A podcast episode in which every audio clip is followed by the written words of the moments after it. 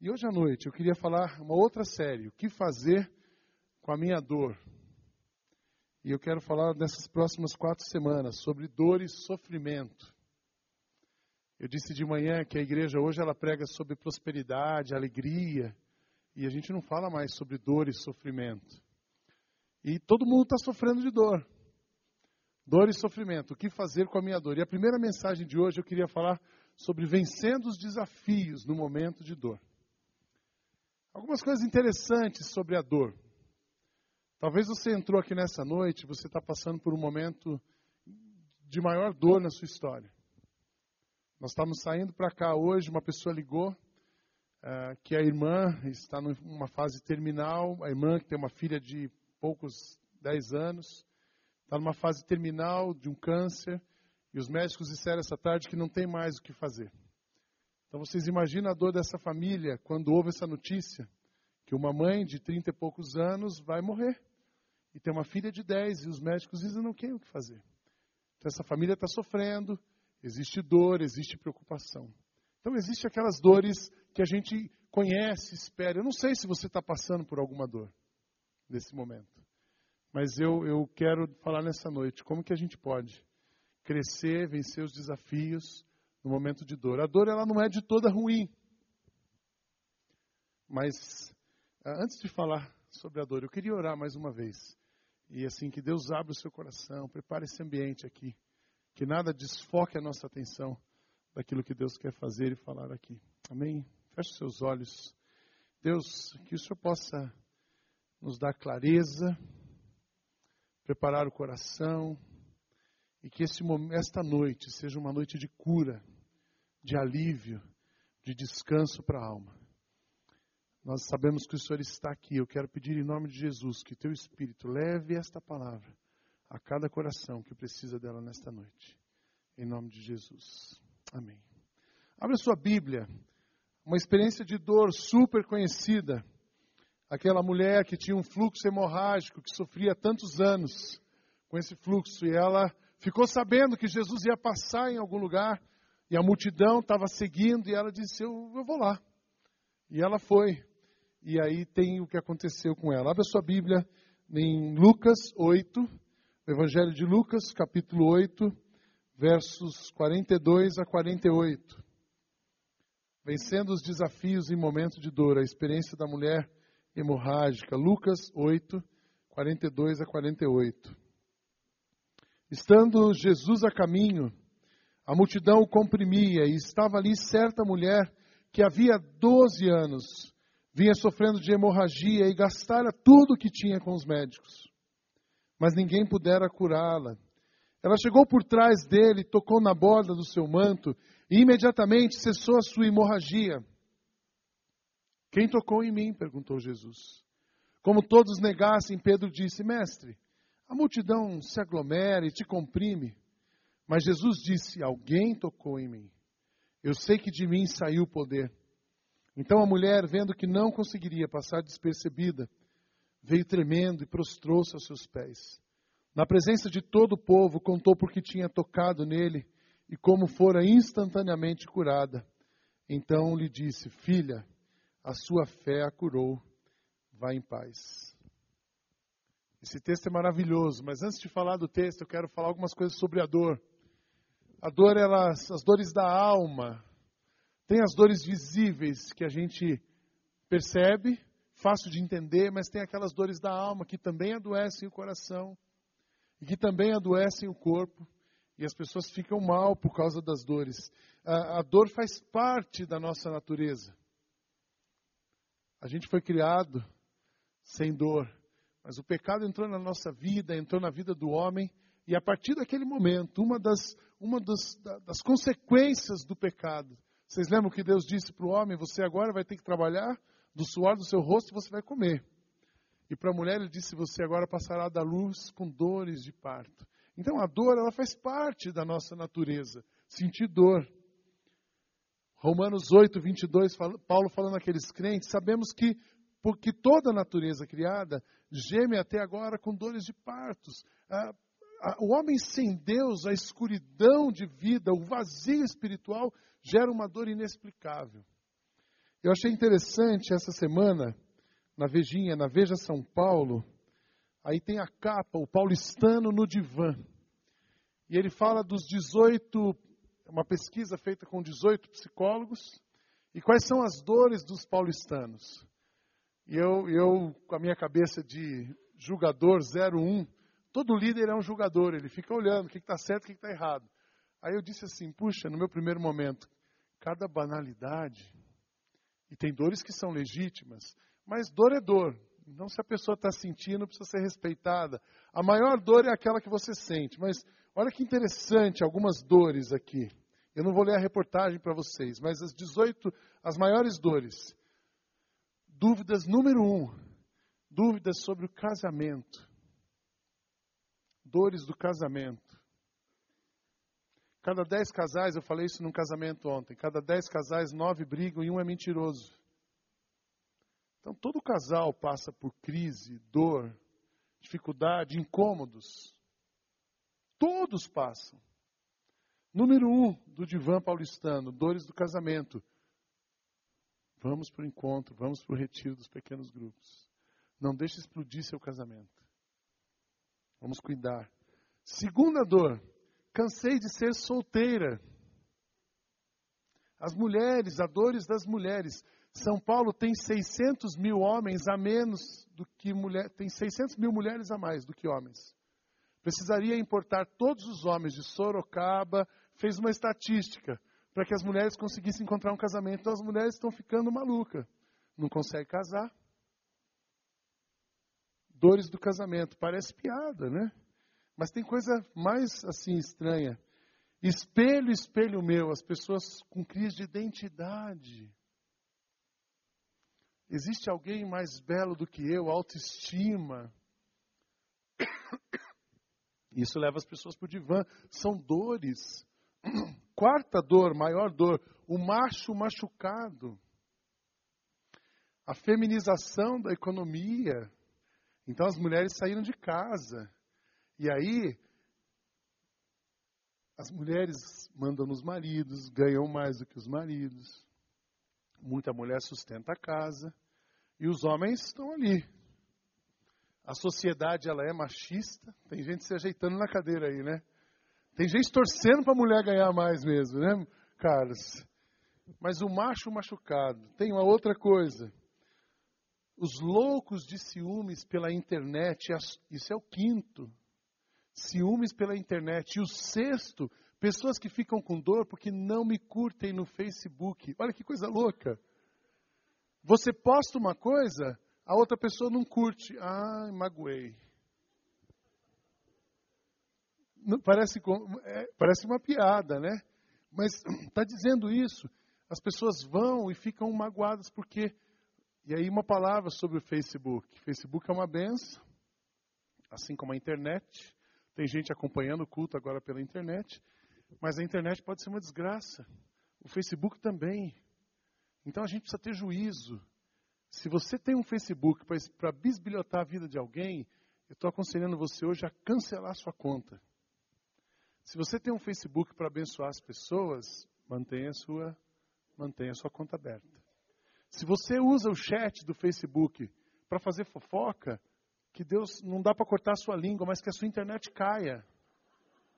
Toda vez que você entrar, que trave, que você não consiga. Obrigado, Jeff.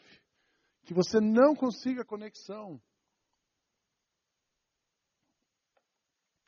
Porque é só no divã mesmo que a pessoa vai dizer assim: Eu estou magoado porque não me curtiram. Outra dor que as pessoas sentem é a questão do filho. Eu não aguento mais os meus filhos. Pais com filhos adolescentes. Pessoas, outra dor do divã, sinto alvo da violência.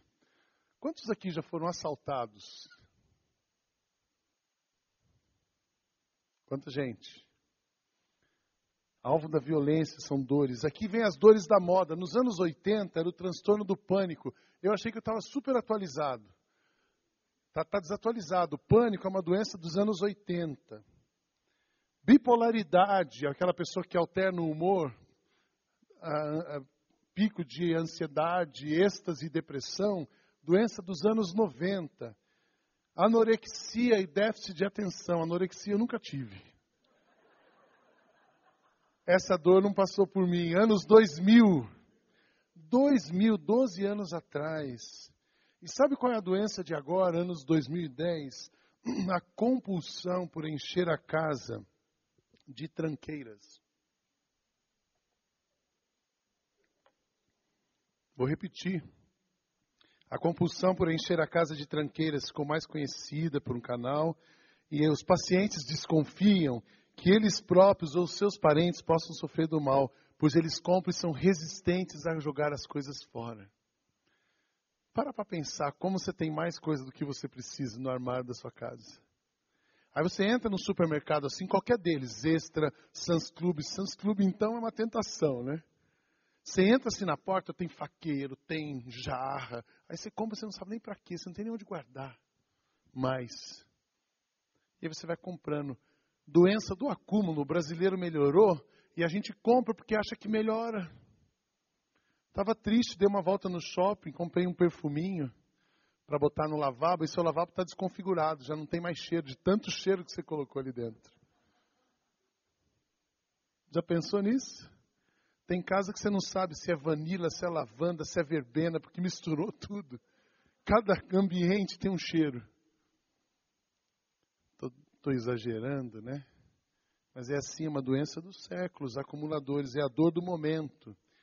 Uma última, tem duas dores ainda, e essas são dores sérias. Trabalhar, a crise do emprego, a crise da carreira, da vocação, isso gera uma dor. Tem gente que não aguenta mais levantar cedo na segunda-feira e ir fazer o que faz na vida. Quando chega domingo, 5 da tarde, o estômago começa a doer. Isso é uma síndrome. E a pessoa tem que ir para o trabalho. São dores que talvez você passe por elas. E uma última coisa: existe vida após a aposentadoria? Às vezes a pessoa idealiza assim: eu vou trabalhar tantos anos, e aí eu vou me aposentar, eu vou acumular esse patrimônio, aquilo e tal, tal. E aí ele planeja que ele vai ter um recurso, ele vai conseguir viajar, ele vai conseguir fazer as coisas que ele precisa. Só que aí ele faz tudo isso, e aí, pimba, ele aposenta, caiu o padrão de vida dele. Não é tanto aquilo. E aí os filhos começam a aproveitar dos pais, tem muito aposentado que tem dinheiro, né? O aposentado tem grana, ele ajuda o filho, a família, sustenta todo mundo. E aí os filhos não estão nem aí com os aposentados, mas eles ficam bem e os pais que a vida inteira trabalharam continuam mal. E aí? Isso pira a cabeça do cara. O pai vai apoiar o filho, mas ele isso gera uma dor. E aí eles vão chorar. E com razão, no divã de um psicólogo. A dor nos deixa muitas vezes transtornados, e, e é um problema. Quando a gente está com dor, a gente fica impedido de ouvir o que a gente precisa ouvir.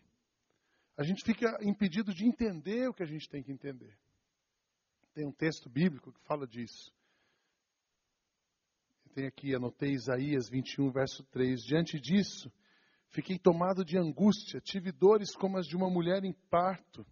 Estou tão transtornado que não posso ouvir, tão atônito que não posso ver. Tem gente que já a dor já atingiu um limite, a dor emocional ou física, ou o problema que ela passa já atingiu um grau tão grande que você fala, ela não ouve. É como se ela tivesse polarizado numa direção. Por isso que eu orei no começo, eu quero que, se tem alguém passando por uma luta aqui, que você possa ouvir o que está sendo dito nessa noite. Mas também eu acho interessante, essa é a minha postura, por exemplo, quando eu vou num velório, não tem a dor de quem perde uma pessoa da família. É muito grande. Então, a minha postura no velório é chegar e ficar quieto, ficar perto, companhia. Foi isso que os amigos de Jó fizeram. Em alguns momentos de dor, o que você pode fazer é ficar quieto, oferecer companhia. Sabe aquela, aquela. Tem gente que chega num velório e fala assim: puxa, o que, que o cara veio fazer aqui?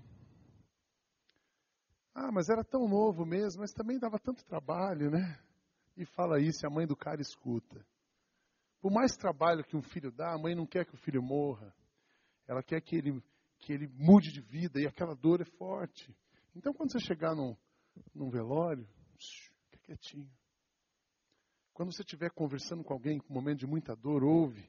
Os amigos de Jó fizeram isso. Depois os três se assentaram. Lembra de Jó, aquela crise, perdeu tudo. Imagina a dor que Jó estava sentindo. Os amigos se assentaram no chão com ele durante sete dias e sete noites. E ninguém lhe disse uma palavra, pois viam como era grande o seu sofrimento. Percebe que o problema da dor, do sofrimento é muito grande. Tem um, um pastor, ele escreveu um texto, até coloquei para você no esboço, inventar das nossas dificuldades. Ele é como se ele desse uma receita aí de como coisas que você pode fazer. Vou dar uma lida aqui com você. Vocês acompanharam, receberam o esboço na entrada? Quando as coisas estão difíceis, uma doença, uma separação, uma dívida, uma confusão, do que precisamos? Aí ele coloca de algumas coisas que ele acha que nós podemos ter. Precisamos de um pouco de silêncio, mas não muito. Silêncio que nos permita nos distanciar do diagnóstico que fizeram ou nos fizemos, como se a dor fosse de outrem, para que possamos fazer um autorretrato verdadeiro, mesmo que duro. Precisamos de um pouco de ousadia para, como na linda oração, a oração da serenidade, aceitar o que precisamos aceitar e rejeitar o que precisamos rejeitar. Uma tarefa que exige lucidez no momento em que a nossa razão não é plena. Por isso, necessário silêncio inicial. Precisamos procurar um rosto no qual olhar, um rosto que se estenda em ombros, braços, ouvidos e lábios, ombros sobre os quais chorar, e se for o caso, braços que nos possam conduzir, e se for o caso, ouvidos diante dos quais possamos ficar nus, se for o caso, lábios que nos ofereçam uma orientação, se for o caso. Precisamos abrir um livro que nos faça ir além de nós mesmos, pelos convites à troca de experiências, mesmo que unilateralmente. Um livro que nos ajude a escapar, mesmo que por tempo estratégico, da contaminação que o nosso problema dissemina. Um livro que nos conte histórias de superação, porque outros percorreram um dia o nosso labirinto. Um livro que nos mostre a insuficiência do otimismo superficial ou do pessimismo profundo. Precisamos olhar para Deus em quem cremos, mirando em Jesus, que ao sofrer o que sofreu emocional e fisicamente, completamente nos revelou quem Deus é e quanto Ele se importa conosco, mesmo quando não remove pela raiz a nossa dor. E tudo isso demanda coragem. Esse é um texto do Israel Belo de Azevedo. Vale a pena você refletir depois nesse texto. É um texto para a gente pensar. Mas eu também quero deixar com você nessa noite três lições em cima da, olhando a experiência daquela mulher. Três coisas que você pode fazer para vencer a sua dor no momento de desafio, no vencer os desafios que a dor lhe impõe. Vocês imaginam a história? A mulher, ela, a filha de Jairo, Jesus tinha sido chamado para ir à casa de Jairo, porque a filha dele era dada como morta. Jesus disse: ela não está morta, mas vamos lá. Então Jesus sai de um lugar para ir até a casa de Jairo. E a multidão estava indo atrás, acompanhando. No meio da multidão, daquela passagem, Jesus fala assim: opa, alguma coisa aconteceu, alguém tocou em mim. O Pedro era um cara pragmático, ele já queria resolver o negócio. Disse: não, não, Jesus, vamos embora. Eles estavam indo para a casa de Jairo, porque a filha dele estava morta. Vamos resolver esse negócio, passa a régua, não tem ninguém não. Alguém esbarrou em você. Imagino que Pedro devia ter falado isso. Em outras palavras, Pedro era impulsivo, ele era aquele cara que queria resolver a coisa. Jesus disse: Não, Pedro, para. Tem alguma coisa, de mim saiu o poder, então alguém me tocou. E aí aquela mulher, ela tem que sair do anonimato e saiu e teve que se mostrar. E você, é, uma mulher que há 12 anos tinha um fluxo hemorrágico, ela não era uma pessoa bem vista. Ela era uma pessoa considerada impura pelo padrão da sociedade, pelo costume, pelo tipo de doença que ela tinha. Então, não era uma coisa boa você se mostrar. E de repente ela saiu do anonimato, não pôde ficar, passar por aquela situação despercebida. E ela então se apresenta, e ela admite, e ela se expõe, e ela abre o coração, ela rasga a vida e na frente de todo mundo ela se expôs e Jesus, assim, beleza, vai em paz, a sua fé salvou você. Que coisa linda. Você já imaginou um problema que, você, que ela tinha há 12 anos? Naquela noite, naquela, naquele dia, um simples ato fez com que ela fosse curada. Então, três lições que eu vejo na vida dessa mulher que podem ser valiosas, valiosíssimas para você nessa noite, para você vencer a sua dor. Primeiro, deixe o anonimato e procure ajuda. Talvez você está sentado em cima de um problema e que esse negócio vai explodir. E você não pediu ajuda, peça ajuda. Quando a gente pede ajuda, e você pode pedir ajuda para alguém próximo a você, você pode pedir ajuda para um profissional, você pode pedir ajuda para um pastor, você pode pedir para um amigo seu chegado. Tem gente que é da sua confiança, que senta com você, come com você, mas você nunca conversou sobre seus problemas. E aí eu insisto que os relacionamentos numa igreja precisam ser relacionamentos profundos. É muito gostoso a gente sair para comer junto, é muito gostoso a gente ter a reunião do pequeno grupo, mas é, a gente precisa tomar um cuidado tremendo para a gente não ficar na superficialidade, o famoso oba-oba. Então saia, por isso eu insisto às vezes com o grupo, né? Cuidado com as festas, muita festa. Muita festa cria uma nuvem de fumaça que às vezes a gente não consegue perceber a pessoa, ou a pessoa não vai se sentir num ambiente tão confortável para que ela possa se expor. E aquela mulher, para ser curada, ela precisou sair do anonimato. Então eu quero incentivar você nessa noite, se você tem um problema, um problema físico, um problema conjugal, um qualquer problema que você esteja passando, qualquer dor que aflige o seu coração, saia do anonimato e procure ajuda. Eu tenho certeza que você vai ser acolhido aqui. Puxa, pastor, mas eu, eu, eu não queria falar com um homem, aqui só tem pastor, e tem a Dolly, que vem toda quarta-feira aqui, está disponível. Ah, mas eu não conheço a Dolly, eu sou tão. Ache alguém da sua confiança, venha nos celebrando a recuperação na terça-feira. Eu estou impressionado de ver como celebrando a recuperação tem abençoado pessoas aqui. E não é nada mágico. São pessoas que decidiram sair do anonimato e vieram resolver expor a sua dor. Claro que não é expor de um modo público, bizarro, uh, de qualquer jeito, é expor num ambiente seguro. Eu sou pastor, eu não sei o que se discute nos sete grupos de apoio, porque eu não estou lá. Eu venho, dou abraço no celebrando, vejo louvor acontecendo, eu já participei de um grupo dos feridos pela religiosidade, agora eu não estou em nenhum grupo. Então, como eu não estou em nenhum grupo, eu não sei o que acontece. O celebrando é um lugar onde você vem e deixa, o que você ouviu ali, você deixa ali.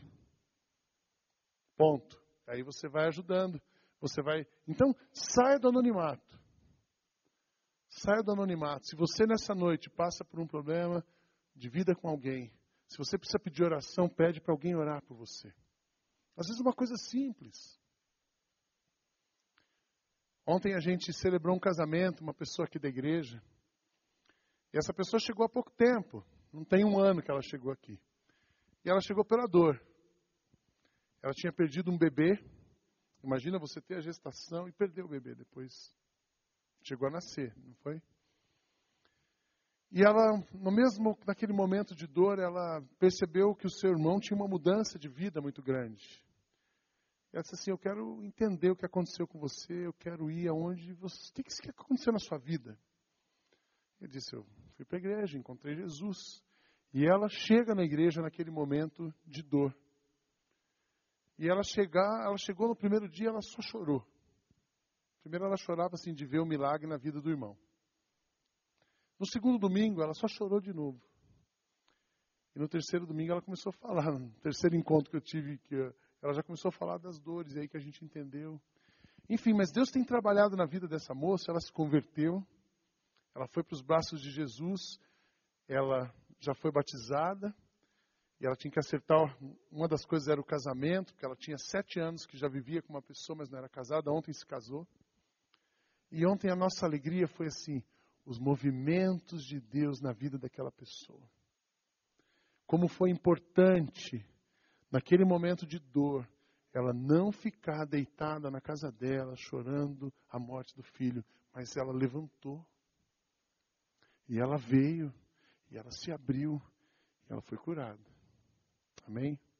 Quem conhece sabe que ela foi curada. E a gente pôde ontem celebrar, tinha um grupo da igreja lá, celebrando o casamento, uma festa. Uma festa, a gente vendo que movimento espiritual. Assim como aconteceu com aquela mulher, eu creio que pode acontecer com você também. Não sente em cima do seu problema. Não esconda a sua dor. Não é vergonha ter dor. Não é vergonha ter dor.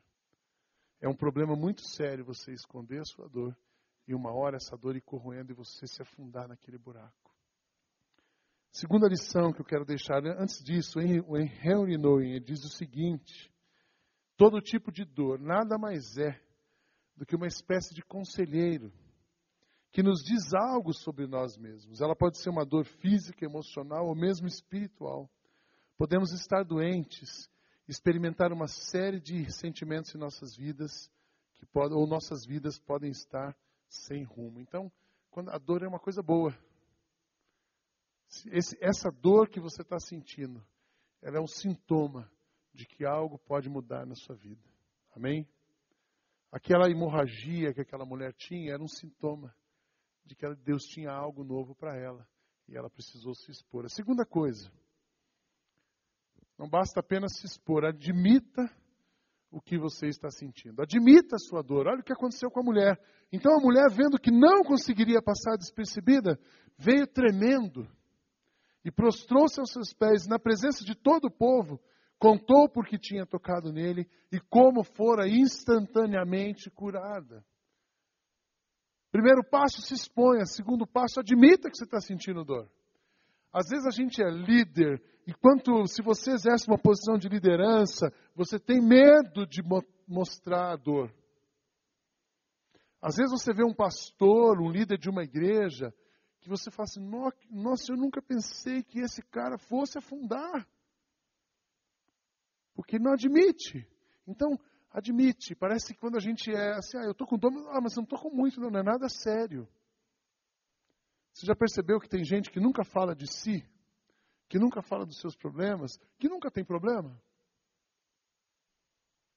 Se você conta uma coisa, ele tem uma outra solução. Isso é, isso chama-se negação.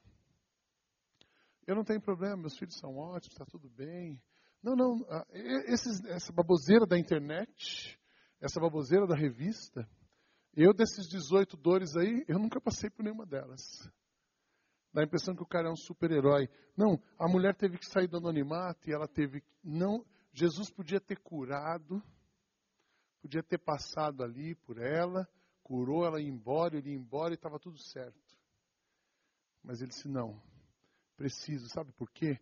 Preciso que você se exponha, que admita que você precisa de ajuda, que você está sentindo dor.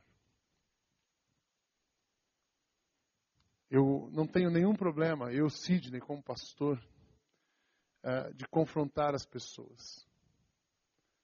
Claro que uma confrontação com amor. Também não tenho nenhum problema de fazer perguntas difíceis. Uma coisa que eu tive que ser curado, e por isso foi bom celebrando na minha vida, era assim: puxa, eu tenho um problema com o Fernando, mas assim, não, não, pastor não gosta de confronto, normalmente, porque pastor não pode ser chato. Ninguém quer um pastor chato, né? A gente quer um pastor assim, Fernando, que bênção ver você, irmão. Glória a Deus, boa semana, Deus te abençoe. Um abracinho no Fernando. E como a gente não pergunta como está a sua vida. E de repente eu, eu assim, puxa, mas a gente na igreja prega a verdade, mas tem uma dificuldade com a verdade, né? Quando vai chegando no. A gente fala assim, não, nós vivemos 100% a verdade. Aí você começa, 50% tudo bem, 60% tudo bem. A hora que você chega no 75%, o cara já está chorando. Ah, pastor é muito duro. Quando você chega nos 85%, então, o cara foi embora da igreja. Eu não tenho problema de da gente confrontar. De, confrontação não é briga, é perguntas. E nem de ser confrontado porque eu acho que essas perguntas vão ajudando bastante a gente. Alguns aqui já sabem disso, porque já passaram por isso comigo. Então eu tenho feito, às vezes eu vejo que uma pessoa ela tem um problema. A gente, como líder, como pastor, você vai conhecendo o comportamento das pessoas, você vai entendendo um pouco de gente. E aí você olha uma pessoa e fala assim: essa pessoa tem um problema. Isso aqui seria fácil resolver. Mas quando aí a pessoa procura ajuda, o pastor falou para procurar ajuda. Aí você olha para a pessoa e fala assim: vem cá, olha um espelho aqui na sua frente. Esse pastor é muito arrogante. E a pessoa se manda. Porque olhar para as feridas, admitir, dói. Só que às vezes, ah, para a gente melhorar, guarda isso. Para a gente melhorar, a gente precisa piorar. Muitas vezes, para melhorar, você precisa piorar. O melhor seria sarar sem precisar disso. Mas aquela mulher teve que se expor, teve que admitir, e ela estava aberta para qualquer crítica, 100% da verdade. Podem falar o que quiserem de mim, eu estou me abrindo para ser curada. Então, quero encorajar você nessa noite. Peça ajuda, mas admita os seus problemas, vai até o fim para resolver os seus problemas. Não pensa que mudar de lugar resolve o seu problema. A gente já ouviu recentemente o testemunho do Emilson. Ele tinha um problema com o filho drogado. E ele falou: vou, vou mudar de cidade. Eu saio de um lugar e vou para o outro. O problema vai na mala. Não adianta sair do casamento. O casal está em crise. Vou me separar. Vai com você o problema. O divórcio é um, um fraco remédio de um forte efeito. Ele não resolve o problema. Vou sair da igreja. Não estou me encontrando, a igreja é grande. Vem aqui que eu faço um tour com você. Estou falando sério. Tem gente assim, ah, pastor, eu não estou me encontrando na igreja. Agora é muito grande. Vem cá, senta do meu lado aqui. Tem problema. Vai até o fundo, mas resolve. Não deixa nada. E resolve. Não deixa pendência. Não adianta mudar de igreja, não adianta mudar de cidade, não adianta mudar de mulher, não adianta mudar de marido. Não adianta mudar o rosto. Tem gente que para se esconder, eu falei de manhã da plástica, né? Cirurgia plástica, está crescendo no Brasil, ficou fácil. Eu disse que duas plásticas resolvem minha vida. Uma no rosto, outra no resto. E tem gente fazendo cirurgia plástica para fugir dos problemas. Certa feita aconselhei um casal em outra cidade, não é daqui, fiquem tranquilos.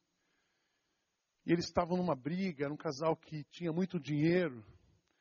E aí eles começaram uma dificuldade financeira, como todo mundo, o dinheiro acaba.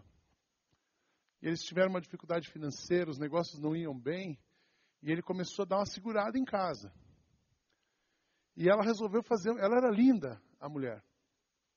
E ela resolveu fazer uma cirurgia plástica. E eu fui visitá-la eu e a Kátia. A mulher estava assim, igual uma múmia, da cabeça, só daqui para baixo, assim. E ela dava tchau, fazia assim. Mexeu em tudo. E eu disse, mas o que aconteceu? Ela falou assim, não, porque ele comprou um carro de X mil reais. E eu disse, eu vou fazer uma cirurgia nos mesmos X mil reais para a gente ficar igual. Foi o que a minha terapeuta me aconselhou. Então não tenho nada contra terapeuta, mas tem, dependendo do terapeuta que você vai, ele está fazendo um desserviço para você. Então escolha bem a pessoa a quem, vai, quem você vai dar o direito de ouvir o que você tem para dizer. E aqui eu vou tentar ser cada vez mais criterioso com isso. Gato escaldado tem medo de água fria. Mas você já pensou que conselho idiota? O marido com uma dificuldade financeira, e a mulher resolve fazer uma cirurgia. Pelo menos ela gastava a mesma quantidade de dinheiro que ele gastou no carro. O corpo e o carro, o relacionamento, a equiparação. Eles entraram numa competição. Negação total. Isso nada mais é do que a negação, estava se escondendo. Então, admita. A mulher foi para frente admitir os problemas. Você se expõe, peça ajuda, mas admita. E a terceira lição, que para mim é a mais importante, mais importante, creia que Jesus pode te curar. Amém? Creia que Jesus pode te curar. Às vezes parece muito básica essa mensagem, mas é, nós precisamos resgatar o básico. É isso mesmo que precisa acontecer na vida de uma pessoa. A vida de uma pessoa, quando Jesus entra, muda tudo. Mas entra de verdade. Quando Jesus entra na vida de uma pessoa e ela coopera para que Jesus cresça na vida dela, tudo vai para o lugar. Muda o jeito de falar, muda o jeito de pensar, muda a casa, muda finanças, muda tudo. Muda tudo. Não há problema que Jesus não possa resolver. Amém? Não há dor que Jesus não possa curar. Não há mal-estar que Jesus não faça passar. Não há nó que ele não possa desatar. E o que aquela mulher teve foi um passo de fé. Ela olhou, aquilo não era para ela. Jesus não estava indo para a casa dela. Ninguém falou no nome dela, mas ela vai até ele e num passo de fé, porque ela cria que ele podia curá-la. Ela foi curada. E Jesus termina dizendo para ela: Vá em paz. Filha, sua fé a curou, a sua fé a salvou. E aquela mulher, naquele ato, ela não só teve uma experiência de cura física, mas ela teve uma experiência de cura de alma. E ela foi liberta. Porque uma mulher que passava por aquele problema, ela era escrava. Ela não podia ser livre. E ela ganhou naquele dia a liberdade. O que, que você pode fazer com a sua dor? Peça ajuda. Admite. E venha para os braços de Jesus. Eu queria que você fechasse os olhos neste momento. Não sei qual é a sua dor, não sei o tamanho da sua dor. Mas eu quero lembrar do que Jesus pode fazer na sua vida nessa noite. Do que Jesus pode fazer nos seus relacionamentos. Do que Jesus pode fazer na sua história. Do que Jesus pode fazer na sua casa. Do que Jesus pode fazer na sua vida financeira. Do que Jesus pode fazer. Não tenho, não tenho, não tem limites o que Jesus pode fazer. Em Apocalipse, o texto nos diz: Ele enxugará dos seus olhos toda lágrima. Não haverá mais morte, nem tristeza, nem choro, nem dor, pois a antiga ordem já passou. Esse texto fala do céu. E o céu é agora. Quando você olha para Jesus, você começa a experimentar o céu aqui. Aqui é o céu. Você não precisa esperar. Vivemos o céu neste lugar. Queria que você fechasse os olhos. Eu quero orar por você. Tem alguém nessa noite que precisa de uma oração especial, que tem passado por momentos de lutas, dores, seja, sejam elas, Deus abençoe a senhora. Levante uma de suas mãos, eu quero orar por você. Amém. Deus abençoe a senhora aqui. Fique com a sua mão levantada. Deus abençoe você aqui no meio, Deus abençoe ali atrás, Deus abençoe você aqui, Deus te abençoe, Deus abençoe você ali, Deus abençoe você aqui, Deus abençoe vocês duas aí, Deus abençoe você aqui, aqui no meio, Deus abençoe você, Deus abençoe esse casal. Coloque as suas dores, Deus abençoe o Senhor. Coloque as suas dores aos pés de Jesus. Ele te ama com amor incondicional. Ele pode fazer uma obra que só Ele pode fazer na sua vida. Vamos ficar todos em pé. Eu queria convidar, se você que levantou sua mão quiser vir à frente, eu vou só orar com você. Quero descer aqui, ficar contigo. Vem aqui para frente, nós vamos orar juntos. Eu creio que a oração liberta, eu creio que a oração é o primeiro passo. Nós temos ouvido tanta resposta de oração neste lugar. Ficar juntos, venham para cá. Será que a gente pode vir um pouquinho mais para frente? Puxa aqui a fila. Queria que vocês se abraçassem, isso. Que a gente ficasse junto. Vem, Renato. Vem aqui, Lorane. Vem, Delfino. Senhora. Isso. Vamos orar juntos. A tua fé te salva. Aquela mulher ouviu isso de Jesus, a sua fé te salvou. Então, olhe agora, coloque sua vida, sua dor, suas necessidades aos pés do Senhor Jesus. Eu quero que você que está aí orasse por essas pessoas aqui também. Interceda nesse momento por essas vidas. Que ninguém saia daqui sem o toque salvador, curador do nosso Pai. Deus, eu quero te agradecer porque o Senhor é um Deus grande, forte, poderoso, majestoso, mas que olha para as nossas vidas. E essas pessoas estão dizendo nesta noite que creem no teu poder, sarador, restaurador. Então, em Jesus, em teu nome, eu quero pedir que o Senhor faça um milagre na vida de cada pessoa, que o Senhor possa acolher a dor, que o Senhor possa curar a dor, que o Senhor possa libertar e trazer saúde espiritual, emocional, física para cada pessoa. Que o Senhor possa desatar, ó Deus, os nós, que o Senhor possa aplanar o caminho, que o Senhor possa restaurar vidas nesta noite assim como nós temos visto o Senhor fazer neste lugar. O Senhor conhece cada coração que está aqui, então, Pai, passeia pelo coração desses queridos. E os acolha, e os receba, e os toque, e ó Deus, que o teu poder possa ser renovador na vida de cada pessoa. Muito obrigado pela tua palavra, muito obrigado pelos exemplos que o Senhor nos deixou, muito obrigado pelo teu interesse na nossa vida, e que a gente possa experimentar a cada dia amando o Senhor sobre nós e a unção, o poder do Senhor se manifestando nas nossas vidas. Ajuda-nos, Pai, a dar os passos, que cada pessoa aqui tenha a coragem, tenha a ousadia de dar todos os passos que são necessários para que elas sejam totalmente libertas, curadas, que elas abram mão, que elas, ó Deus, possam se despir de si mesmo, que possa haver arrependimento, que possa haver confissão de pecados, que possa haver, ó Deus, admissão de problemas, mas também a dependência de que o Senhor pode fazer algo novo na vida de cada pessoa aqui. Obrigado, Deus, pelo teu amor por nós. Toca-nos e recebe-nos, recebe cada pessoa. É minha oração em nome de Jesus. Amém, Senhor. Amém. Deus abençoe muito vocês. E lembre-se que nós estamos sempre prontos para caminhar com vocês, para andar juntos, o que vocês precisarem conosco. Deus abençoe. Pode voltar no seu lugar, nós vamos cantar e em seguida vamos celebrar a ceia.